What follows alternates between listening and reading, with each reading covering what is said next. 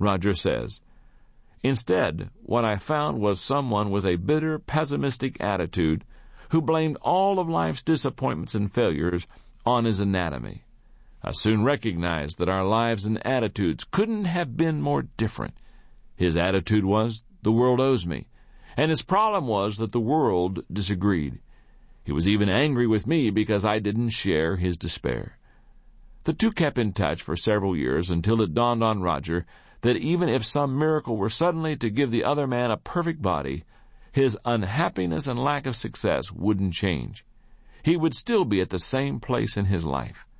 That man had allowed failure to seize him from the inside, while Roger had mastered the art of failing forward.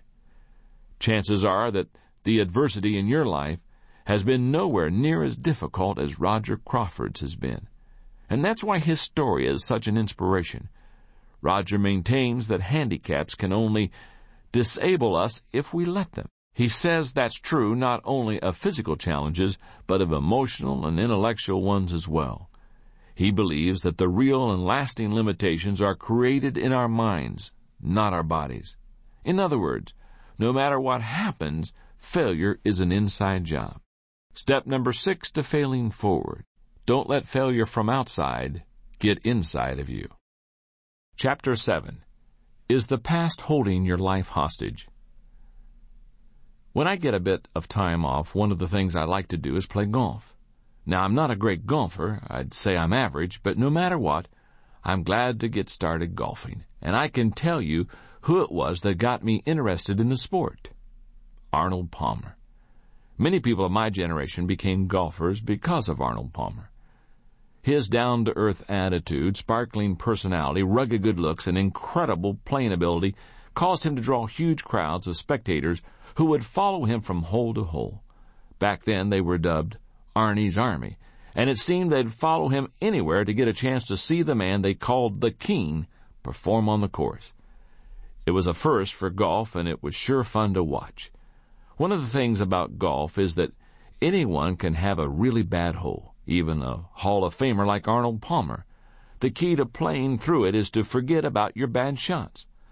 But that can be a difficult thing to do, especially when someone erects a bronze monument to your bad hole. And that's what happened to Arnold Palmer. At the 1961 Los Angeles Open, on a par 5 ninth hole, Palmer hit a good drive and wanted to try to put the ball on the green with his second shot. With his three wood, Palmer hit what he believed was a good shot, but as the ball sailed, it faded to the right, hit a pole, and bounced out of bounds onto the driving range. Palmer dropped a ball, took a penalty stroke, and tried again. He had another ball out of bounds. Again he dropped a ball and took a penalty stroke. He kept repeating this process until he finally put the ball on the green. By then he had accumulated ten strokes. It took him two more strokes with his putter to hold the ball. He finished with a twelve and because of that he went from a few strokes behind the leaders to scoring so poorly that he was out of the tournament.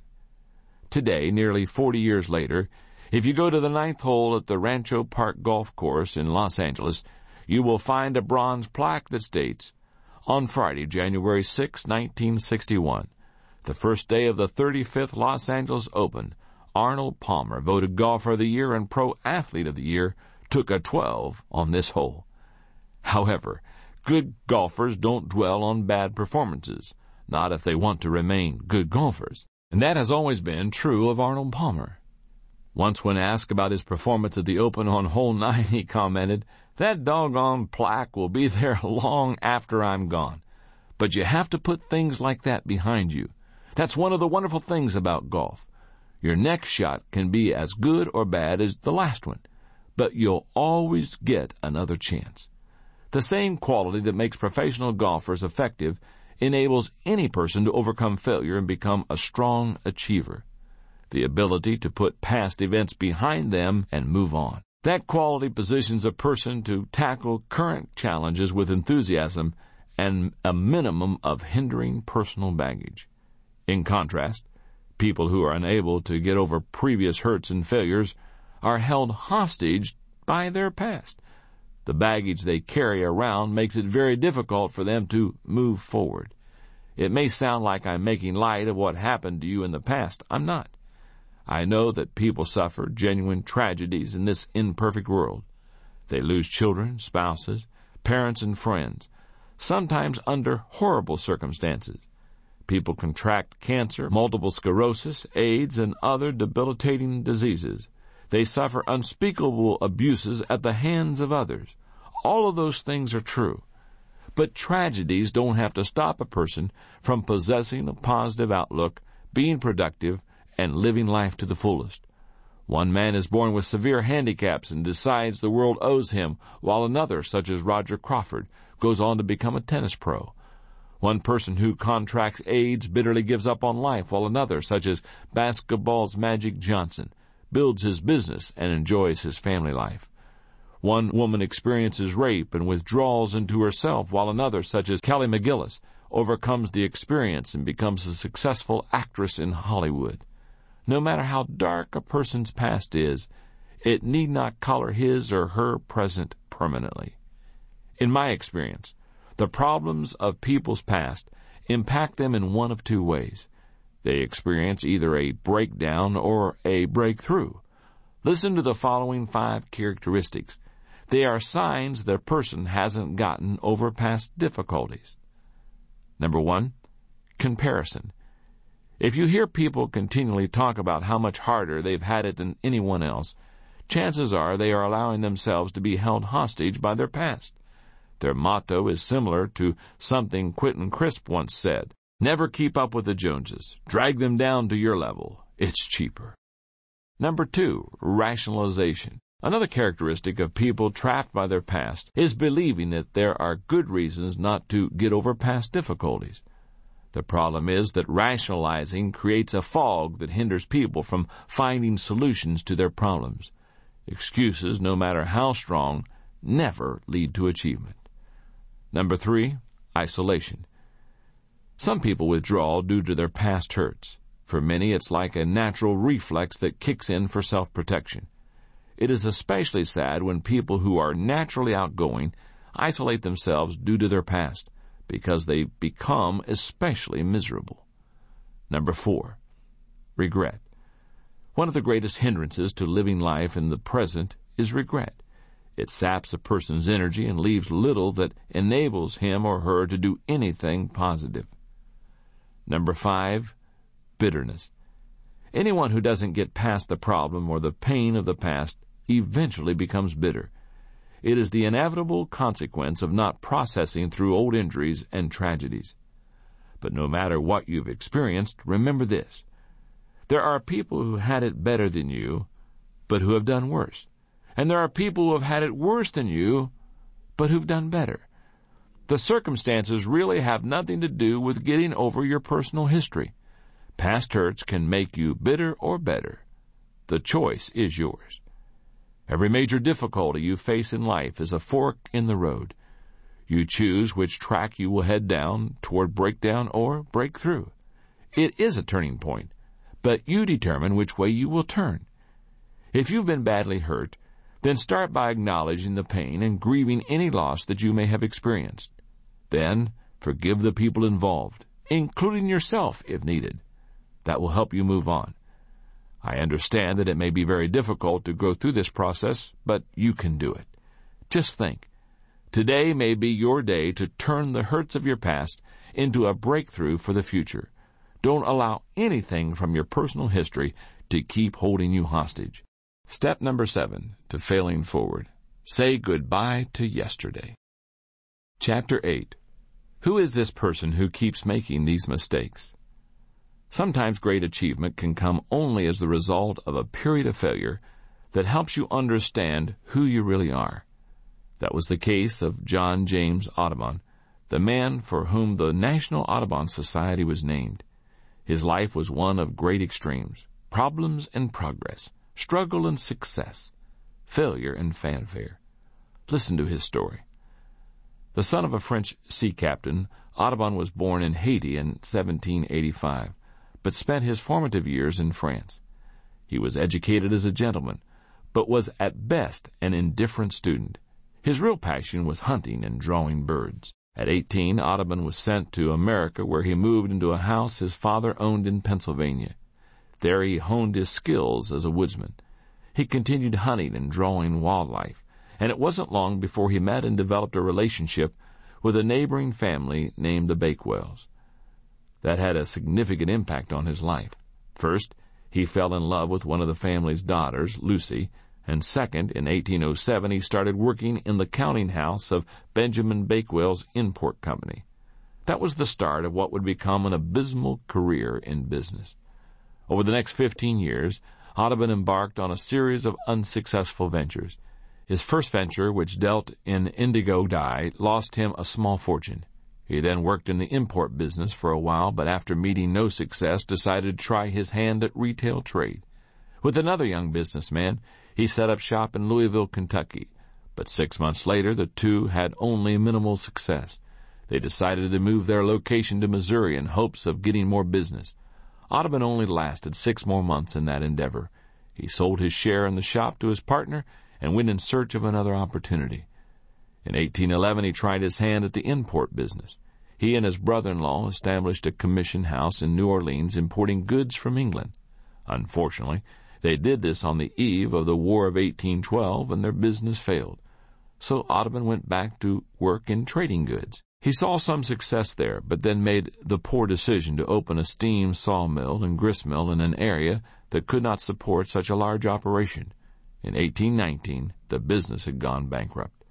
All through the years, two things had remained constant in Audubon's life hunting and art. Now he had to rely on both to survive. His gun put food on the table for his small family, and he drew portraits on commission to bring in money. By default, rather than design, his hobby became his means of support. It was then, in 1820, that Audubon had what he called his great idea. He decided to create a comprehensive and complete printed collection of all American birds based on his paintings. They would be life size and shown in their natural surroundings. For the next few years, he traveled and added more painted birds to his portfolio, while Lucy worked as a tutor and a governess in Louisiana. In 1826, when he had enough material, Audubon sailed to Liverpool, England, and immediately met with great success. It didn't take long for Audubon to get connected with engraver Robert Havell, and together they began printing the remarkable Birds of America, a series of 100 color plates in a large 29 by 39 inch format. Nothing else like it had ever been created, nor has any other book of prints since been so revered. In all, they printed about 200 copies of that first edition. Today, it's considered a masterpiece. An original Birds of America, which sold for $1,000 in the 1820s, is now worth about $5 million. John James Audubon was unsuccessful for most of his life. It took him until he was 35 years old to figure out what his problem was. Himself. He was a terrible businessman and he didn't belong in trade. It didn't matter how many times he changed locations, partners, or business types, not until he understood and changed himself did he have a chance at success. Evangelist D.L. Moody was once asked which people gave him the most trouble. His response was, I've had more trouble with Dwight L. Moody than any other man alive. Television host Jack Paar echoed the same thought when he said, Looking back, my life seems like one long obstacle race, with me as its chief obstacle. If you are continually experiencing trouble or facing obstacles, then you should check to make sure that you are not the problem. People don't like to admit that they need to change, and if they are willing to alter things about themselves, they usually focus on cosmetic changes. Why are people so hesitant to change? I believe that some, like Audubon, believe they are supposed to pursue a particular course of action, even though it doesn't suit their gifts and talents.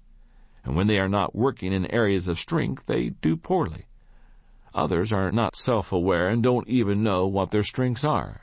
As psychologist Sheldon Kopp says, all of the significant battles are waged within the self. To have an opportunity to reach your potential, you must know who you are and face your flaws. Allow me to help you do that go through the following process. First, see yourself clearly. Bishop Fulton Sheen said, Most of us do not like to look inside ourselves for the same reason we don't like to open a letter that has bad news. Most people see all the bad and deny the good, or they see all the good and deny the bad. To reach your potential, you must see both. Second, admit your flaws honestly. In chapter 5, I stated that you must take responsibility for your actions to fail forward. But you must also take responsibility for who you are as a person. That means owning up to what you cannot do, should not do, or ought not to do. Third, discover your strengths joyfully. Working on your strengths is the next step in the process. No one ever achieved his dreams working outside of his areas of gifting. To excel, do what you do well. Fourth, build on your strengths passionately. Like Audubon, you will improve only if you enthusiastically develop whatever God given abilities you have. You can reach your potential tomorrow if you dedicate yourself to growth today. Remember, to change your world, you must first change yourself. One of the greatest stories of change that I know of personally involves someone very close to me in my organization the INJOY Group, and it's my assistant, Linda Eggers. If you've ever heard me speak in person, then you've probably heard me talk about Linda. I believe Linda is the finest executive assistant in the country, but I haven't always felt that way about her. A few years ago, we experienced a rocky time in our history, and the fact that we work together now is a strong testament to her willingness and ability to take a hard look at herself, make some changes in her life, and become the kind of person she desired to be. Linda first began working for me in the mid 1980s when I was leading Skyline Church in San Diego. She began working in the church's financial office. When she attended a conference of mine on leadership, Linda realized that she felt called to work full time with me at INJOY. She approached me after the conference and shared her thoughts with me. Later, when INJOY was big enough, we brought her on staff. Linda immediately became an impact player for us under the leadership of Dick Peterson, now the COO of the INJOY Group and president of the INJOY Conferences and Resources. Linda did whatever was asked of her, and that was just about everything. As we grew, she took on greater and greater responsibility, and by the early 1990s, she was Dick's right hand. Then suddenly one day, Linda quit. She gave two weeks' notice, and she was gone. She didn't give any explanation. She just simply bailed on us. Dick and I were shocked. A few weeks later, I found out that Linda had gone to work for an accountant friend of mine as his secretary. I was amazed because she had always been passionate about the kind of work we did. Then something even more surprising happened. I started to hear that Linda was getting very negative, and she was saying critical things about me and INJOY. And that saddened me because I always liked her. Meanwhile, life went on. Dick hired someone to replace Linda, and the company continued growing. Then about eight months later, I got a phone call telling me Linda wanted to see me. On the day that she came to my office, I noticed that she was shaking. And as she talked, she started to cry. First, she apologized for all the negative things that she had been saying. And then she told me why she had quit and what had led to her feelings of bitterness. Dick and I talked about it, and we offered to hire her back, but it would be in a different capacity. The only thing available at the time was a position taking incoming calls and answering correspondence. It must have been difficult for Linda, who had once been Dick's second in command, but she accepted because she really wanted to work at INJOY. And for three years, Linda worked hard and did everything asked of her with excellence and a positive attitude. And over time, she began to assist Dick more and more. When I left the pastorate at Skyline in 1995 to devote myself full time to the INJOY Group, I needed to hire a new assistant, and one of the people I considered was Linda. I knew she was highly competent. The only issue I needed to settle was whether I could trust her unconditionally. It didn't take me long to settle the issue. I knew I wanted Linda to be my assistant. If you would ask Linda today, she'd tell you that the turning point for her was the day that she looked at herself in the mirror and realized that she needed to make some changes in her life, starting with her attitude. She knows that if she hadn't, she never would have gotten the opportunity to do the work that God put her here to do. Linda continues to amaze me. I marvel at what she is capable of doing, and every time I make a positive impact on anyone with a conference or a book, she is a part of it. I wouldn't trade her for anyone else in the world. As you read this, if you're not happy with your current job, family situation, or life, look first at what you can change in yourself before trying to alter your circumstances, and recognize that not realizing what you want is a problem of knowledge. Not pursuing what you want is a problem of motivation. Not achieving what you want is a problem of persistence. If you know who you are, make the changes you must in order to learn and grow, and then give everything you've got to your dreams. You can achieve anything your heart desires. Step number eight to failing forward. Change yourself, and your world changes. Chapter 9. Get over yourself, everyone else has. One of the biggest changes that must be made by people who desire to fail forward is turning their attention away from themselves and toward helping others. You could call that process getting over yourself. A few years ago, I saw a wonderful movie called Mr. Holland's Opus that beautifully illustrated that whole process. The movie is the story of Glenn Holland, a young musician who desires to make it to the big time as a composer. But when money gets tight and he needs to take care of his family, he reluctantly seeks employment as a teacher. That job, which he takes only on a temporary basis, becomes his life. Through the course of the movie, he discovers that he wants to share his love for music with his students, and in the process, he discovers himself. The pivotal point of the movie comes when Mr. Holland's teaching position gets eliminated due to cutbacks, and he suddenly realizes he has reached middle age. In that moment, he knows that he has forever missed his chance to pull up roots go to New York and take his symphony with him, which he has been writing in his spare moments for the last 20 years. Despondent and feeling rejected, he believes he has wasted his life. He is depressed and on the verge of bitterness as he leaves his classroom.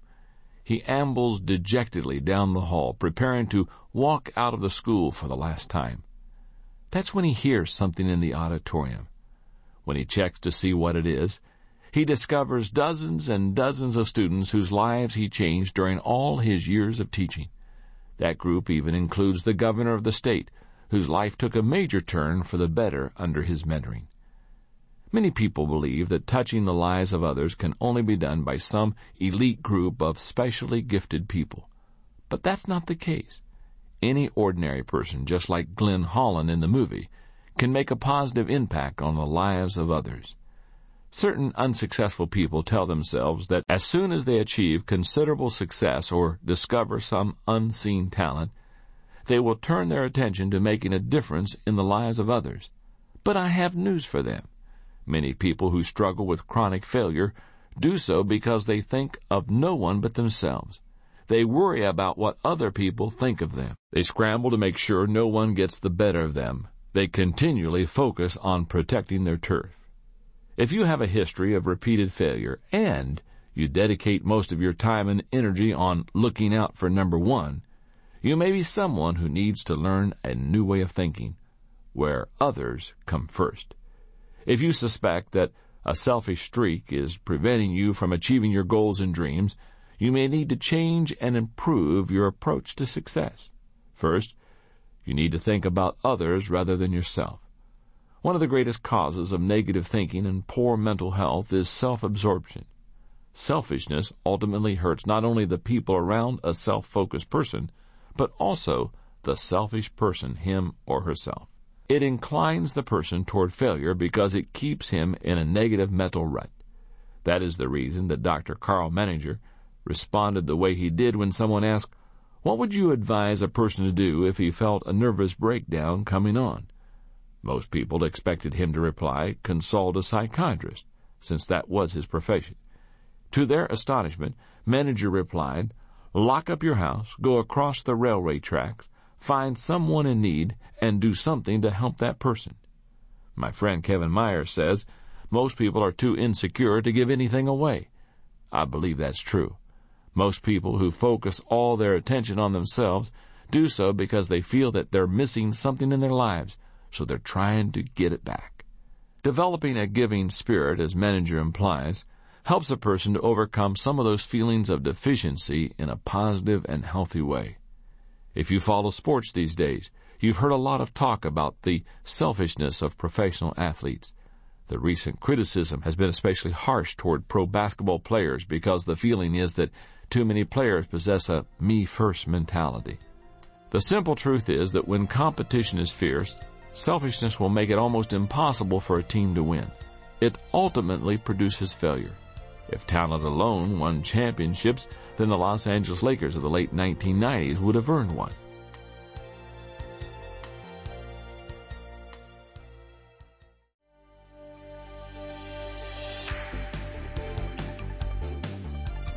Fortunately, all the stories out of the NBA aren't about selfishness and failure. If you look at the 1999 NBA champs, the San Antonio Spurs, you can see that their victory came because the man who had been their best player for a decade knew the importance of getting over himself. The person I'm referring to is David Robinson, the seven feet one inch tall center for the Spurs.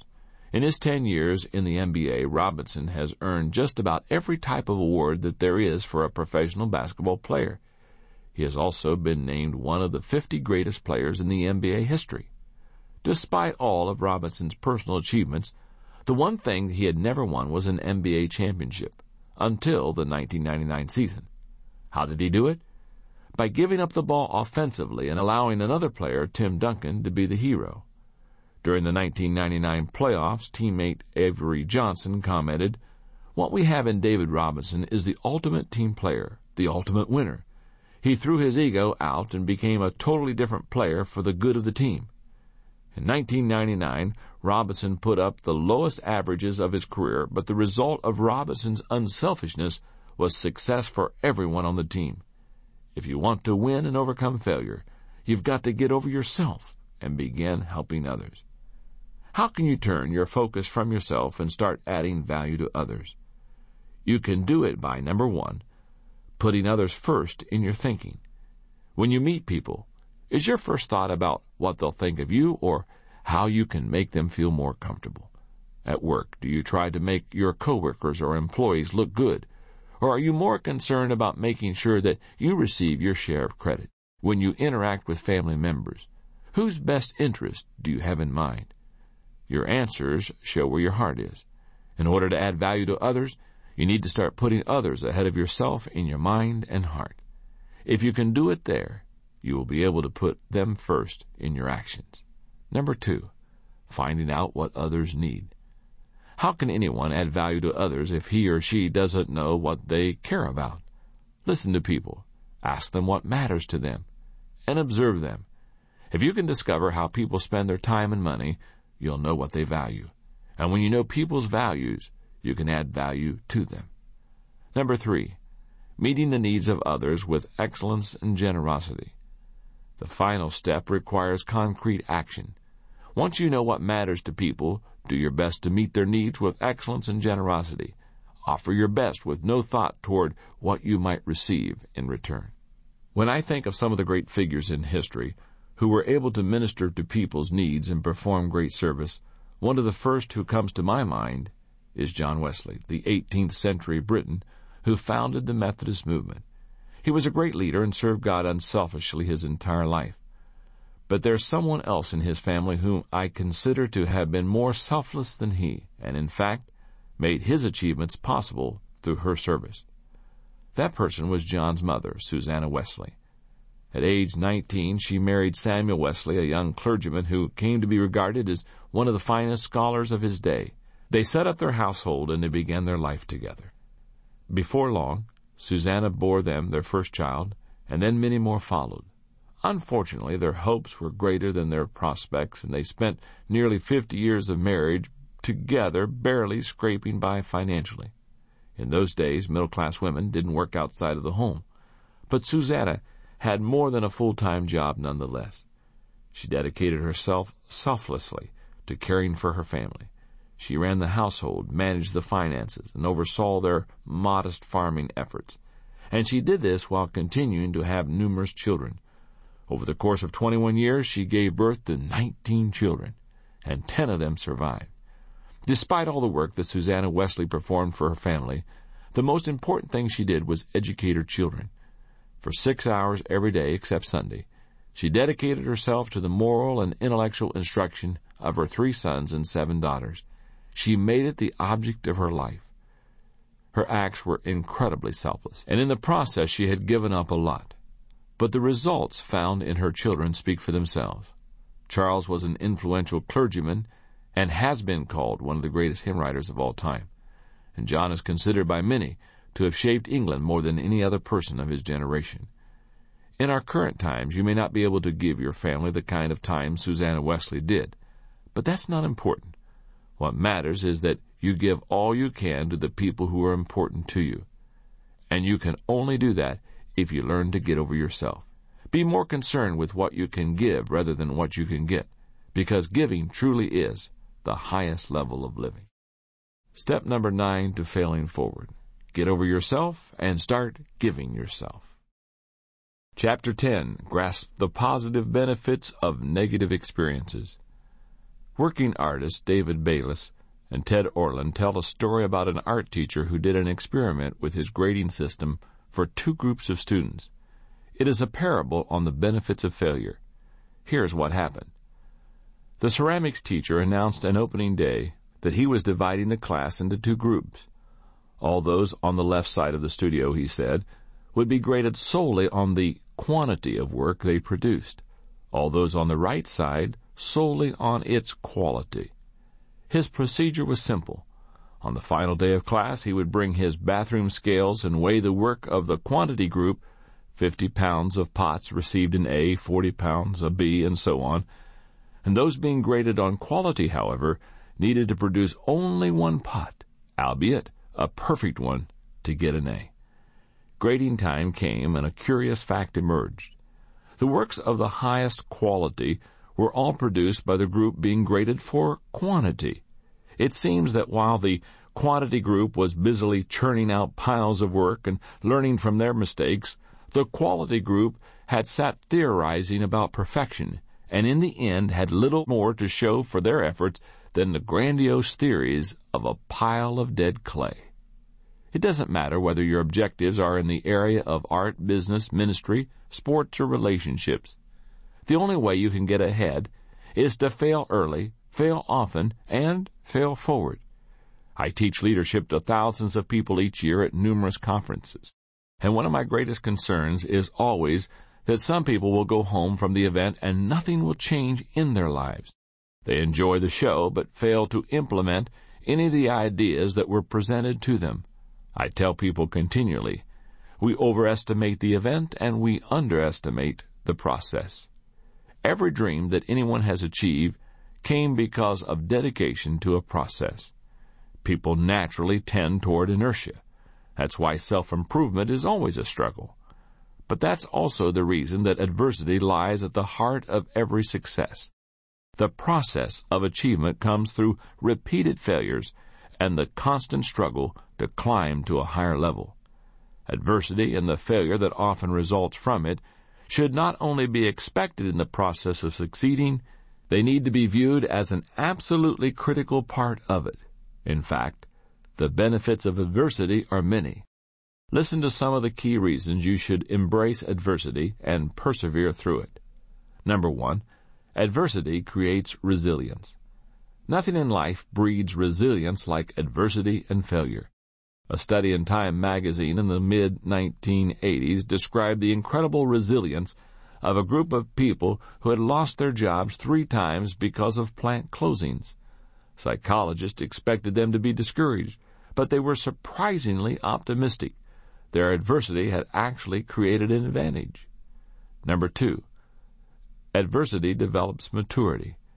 As the world continues to change at a faster and faster rate, maturity with flexibility becomes increasingly important. Those qualities come from weathering difficulties. Harvard Business School professor John Kotter says, I could imagine a group of executives 20 years ago discussing a candidate for a top job and saying, This guy had a big failure when he was 32. Everyone else would say, Yep, that's a bad sign. I can imagine that same group considering a candidate today and saying, what worries me about this guy is that he's never failed. The problems we face and overcome prepare our hearts for future difficulties. Number three, adversity pushes the envelope of accepted performance. Lloyd Ogilvie says that a friend of his who was a circus performer in his youth described his experience learning to work on the trapeze. He said, Once you know that the net below will catch you, you stop worrying about falling. You actually learn to fall successfully. What that means is you can concentrate on catching the trapeze swinging towards you and not on falling because repeated falls in the past have convinced you that the net is strong and reliable when you fall. The result of falling and being caught by the net is a mysterious confidence and daring on the trapeze. You fall less. Each fall makes you able to risk more. Number four, adversity provides greater opportunities. I believe that eliminating problems limits our potential. Just about every successful entrepreneur I've met has numerous stories of adversity and setbacks that open doors to greater opportunity. For example, in 1978, Bernie Marcus was fired from Handy Dan, a do-it-yourself hardware retailer. That prompted Marcus to team with Arthur Blank to start their own business. In 1979, they opened their first store in Atlanta, Georgia. It was called Home Depot.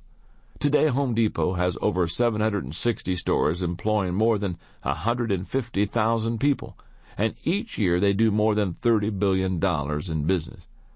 I'm sure that Bernie Marcus wasn't very happy about getting fired from his job back at Handy Dan. But if he hadn't been, who knows whether he would have achieved the success he has today. Number five, adversity prompts innovation.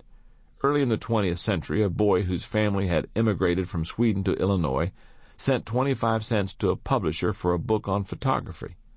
What he received instead was a book on ventriloquism. What did he do?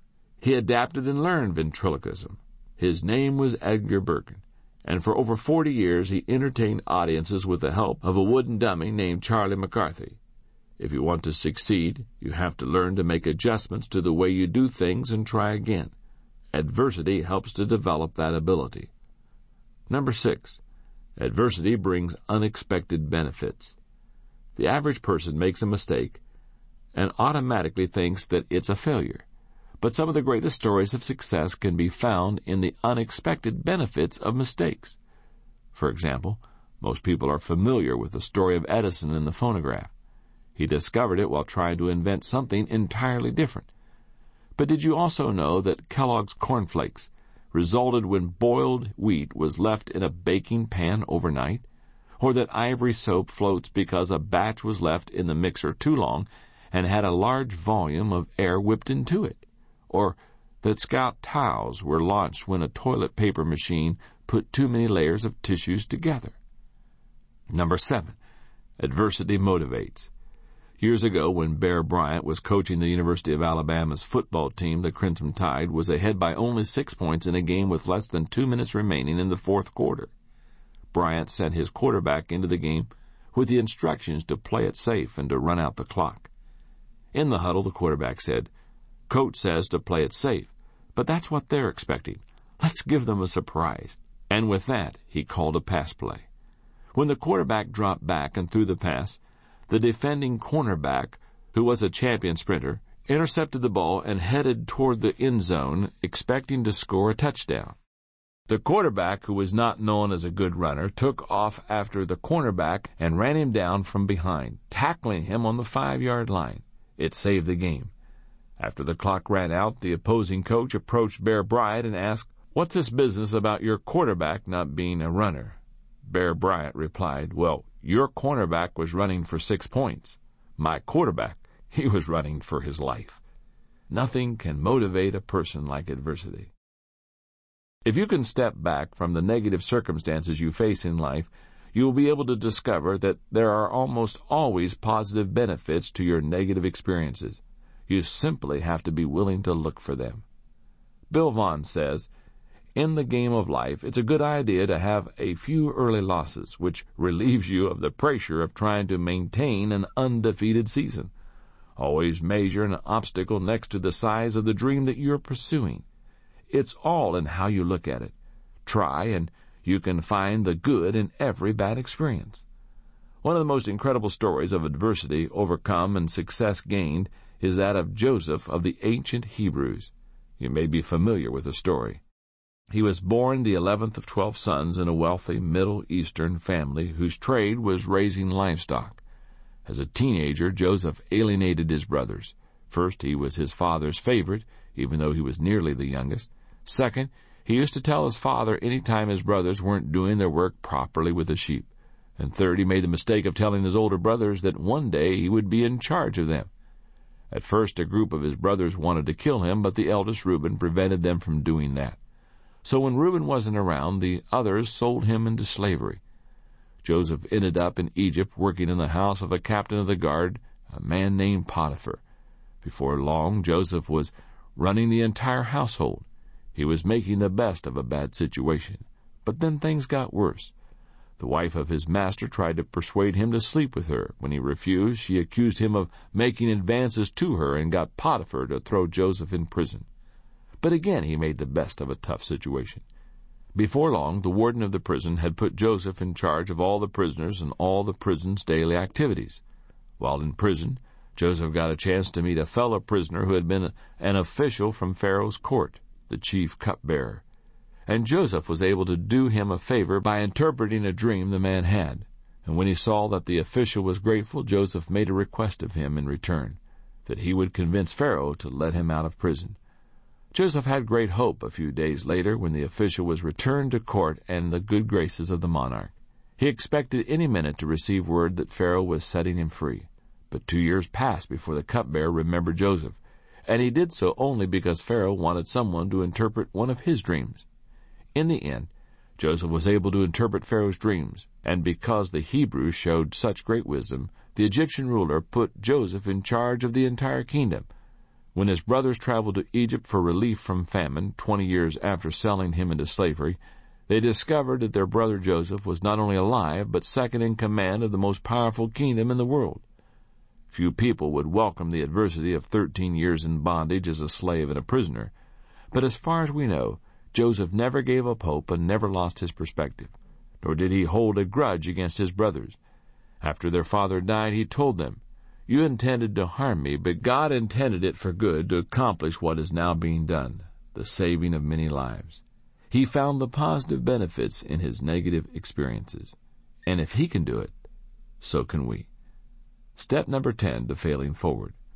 Find the benefit in every bad experience. Let's review now for a moment the first 10 steps to failing forward. Number one, Realize there is only one major difference between average people and achieving people. Number two, learn a new definition of failure. Number three, remove the you from failure. Number four, take action and reduce your fear. Number five, change your response to failure by accepting responsibility. Number six, don't let the failure from outside get inside of you. Number seven, Say goodbye to yesterday. Number eight, change yourself and your world changes. Number nine, get over yourself and start giving yourself. And step number 10 to failing forward, find the benefit in every bad experience. Take a moment before you go on in the book and look at those 10 steps to failing forward. Ask yourself, or maybe somebody that's with you, how well do I do on these 10 steps? Some, I'm sure, that you are already successfully failing forward. Others, maybe instead of going forward, you're failing backward. Take a moment, evaluate yourself, work on the weak areas, evaluate these 10 steps so that you can confidently fail forward. Chapter 11 Take a risk. There's no other way to fail forward. Every era has its great explorers, people willing to face danger to break new ground and discover new worlds. The fuel that makes it possible for those people to conquer new territory is risk, as pioneer aviator Charles Lindbergh emphasized when he said, What kind of man would live where there is no daring? I don't believe in taking foolish chances, but nothing can be accomplished if we don't take any chances at all. Risk is a funny thing. It's very subjective. Someone may have no trouble plunging off a high tower with a bungee cord attached to his leg but that same person may look at speaking in front of a group of 20 people as a death-defying risk. To another person, speaking isn't intimidating at all. For example, I love to speak to groups. I've spoken to groups as large as 82,000 people, and it's wonderful. On the other hand, you couldn't get me to bungee jump. So how do you judge whether some activity is worth the risk? Do you base it on your fear? No, you should do some things that scare you. Should you base it on the probability of success? No, I don't think that's the answer either. Risk must be evaluated not by the fear it generates in you or the probability of your success, but by the value of the goal. Allow me to tell you the story of someone who pushed the envelope of risk in order to achieve goals that had great value to her. Her name was Amelia Earhart. She grew up in the Midwest and had a very ordinary childhood. While in her early twenties, she took her first plane ride at Daugherty Field in Long Beach, California. She was hooked. She said, As soon as we left the ground, I knew I myself had to fly. She immediately began working odd jobs to earn the $1,000 that would be required to take flying lessons, and it wasn't long before she was learning how to fly from Neta Snook, another pioneer flyer. Earhart found that learning to fly wasn't easy, or at least not for her, and she had more than her share of crashes, but she persevered. In 1921, Earhart made her first solo. The next year, she set the first of her many aviation records. She piloted planes because she loved to fly, but she also had an agenda. She was trying to break ground for others. She said, My ambition is to have this wonderful gift produce practical results for the future of commercial flying and for the women who may want to fly tomorrow's planes. By 1935, Amelia Earhart was a seasoned world-class pilot and had done a lot of things to accomplish her goals of opening doors for women and legitimizing commercial aviation. She must have believed the motto of all great achievers if at first you do succeed, try something harder. Because that's when she decided to embark on her greatest adventure. She intended to fly around the world. Her first leg took her from Oakland to Hawaii. But as she took off from Luke Field near Pearl Harbor, she blew a tire and crashed the plane, causing tremendous damage. She had failed, but she wasn't ready to give up. Her plane was shipped to California for repairs, and she planned out her next attempt. Two years later, in June of 1937, she again started on her around the world voyage, this time heading east. For a month, she and her navigator, Frederick Noonan, made their way, and the end of June they had flown 22,000 miles. When they took off from New Guinea on July the 2nd, they had great hope because there were only 7,000 miles to go but they were never seen again. If anyone had been able to talk to Earhart about her last hours, I believe she would have not expressed any regret for attempting what she did. To achieve any worthy goal, you must take risk. Amelia Earhart believed that, and her advice when it came to risk was simple and direct. Decide whether or not the goal is worth the risk involved. If it is, stop worrying. The reality is that everything in life is risky, if you want to avoid all risk, then, well, don't ride in an automobile. They cause 20% of all fatal accidents. Don't travel by air, rail, or water. 16% of all accidents result from these activities. Don't walk in the street. 15% of all accidents occur there. And, well, I guess you shouldn't stay at home. 17% of all the accidents happen there. You see, in life there are really no safe places or risk-free activities. Helen Keller, author, speaker, and advocate for the disabled, asserted, Security is mostly a superstition. It does not exist in nature, nor do the children of men as a whole experience it.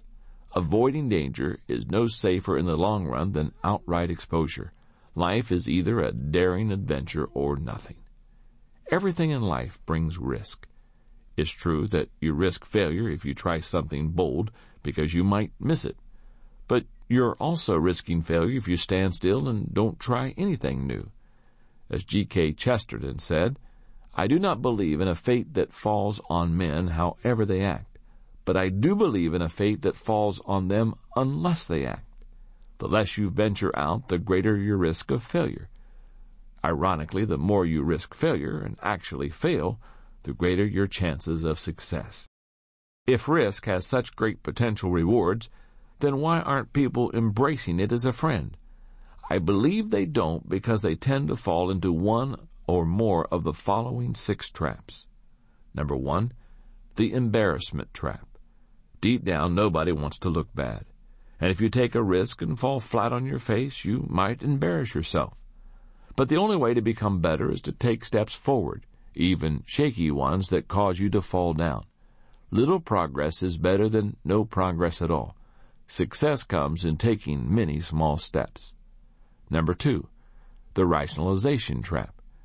People who get caught in the rationalization trap second guess everything they do, and as they prepare to take action, they tell themselves it's really not that important. But the truth is, if you wait long enough, nothing is important. Sidney J. Harris says, regret for the things we did can be tempered by time. It is regret for the things we did not do that is inconsolable. Number three, the unrealistic expectation trap. For some reason, many people think everything in life should be easy, and when they find out that achievement takes effort, they give up. But success takes hard work. There's a Latin proverb that says, if there is no wind, row. As you prepare to take a risk, don't expect to get a favorable wind. Begin with a mindset that you have to row. Then, if you get some help, it will be a pleasant surprise. Number four, the fairness trap. Psychologist M. Scott Peck begins his book, The Road Less Traveled, with the words, Life's not fair. That's a fact. But many people never learn it. Instead of acknowledging it and moving on, they expend their energy trying to find fairness. They say to themselves, I shouldn't have to be the one to do this. Number five, the timing trap. Some people tend to think that there's a perfect time to do everything, and this isn't it. So they wait. But Jim Stovall advises, don't wait for all the lights to be green before you leave the house. If you wait for the perfect timing, you'll wait forever. Number six, the inspiration trap. Someone once said, you don't have to be great to start, but you have to start to be great. Many people want to wait for inspiration before they are willing to step out and take a risk. I find that especially true of people with an artistic bent. But as playwright Oscar Wilde says, when he was asked the difference between a professional writer and an amateur, the difference is that an amateur writes when he feels like it, a professional writes regardless. As you examine the way you live, consider whether you are taking enough risk, not senseless ones, but intelligent ones. Even if you don't fall into one of the six traps I just shared, you still may be playing it too safe. How can you tell? By looking at your mistakes.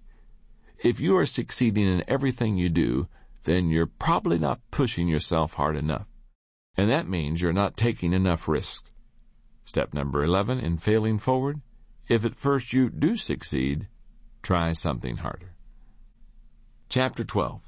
Make failure your best friend. The idea that you can make failure your best friend may seem very odd to you. But the truth of the matter is that failure is either your friend or your enemy and you are the one who chooses which. If you play a dirge every time you fail, then failure will remain your enemy. But if you determine to learn from your failures, then you actually benefit from them, and that makes failure your friend.